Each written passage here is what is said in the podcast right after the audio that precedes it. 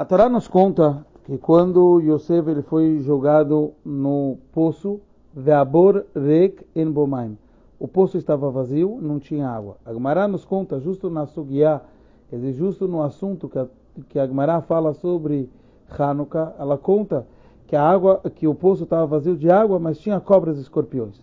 Qual a explicação que a gente encontra sobre isso? Vazio de água significa vazio de Torá quando estamos vazios de Torá, a gente tem o conceito de cobras e escorpiões. Para isso a gente tem que entender que a Torá existe o conceito da Torá como uma ciência, como um estudo, como algo que a pessoa pode captar, mas o, o conceito da Torá de verdade é algo acima da nossa lógica. É aquilo que a Torá foi entregue. Por isso, justo aqui, quando a gente está falando da preparação do povo de Israel para descer ao Egito, que é o começo da história, onde José vai descer do Egito. De lá o povo inteiro vai descer para o Egito. E de lá a gente vai sair e vai receber a Torá.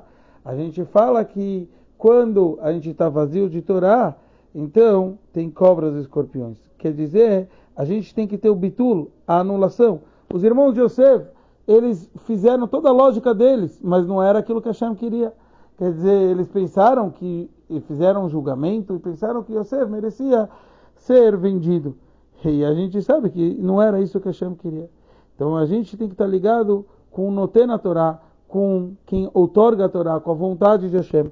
E é por isso que justo Agmará nos conta isso no meio da história de Hanukkah. Porque Hanukkah é a mesma coisa, os inimigos, os gregos, eles queriam que a gente esquecesse o divino que tem por detrás da Torá.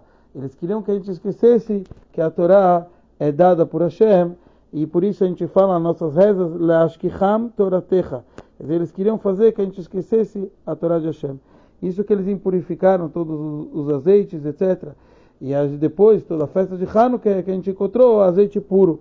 Então a gente encontrou a nossa conexão com Hashem, que esse é o principal, é o assunto da Torá, que transcende a nossa lógica, e que cada um de nós possa se conectar à vontade de Hashem, que tem dentro da Torá que isso representa o conceito da água, que a água ela desce, ela sempre busca, busca um lugar mais baixo, como a Torá busca a humildade, busca a pessoa estar tá querendo se conectar à vontade de Hashem, que a gente possa ter isso da melhor forma.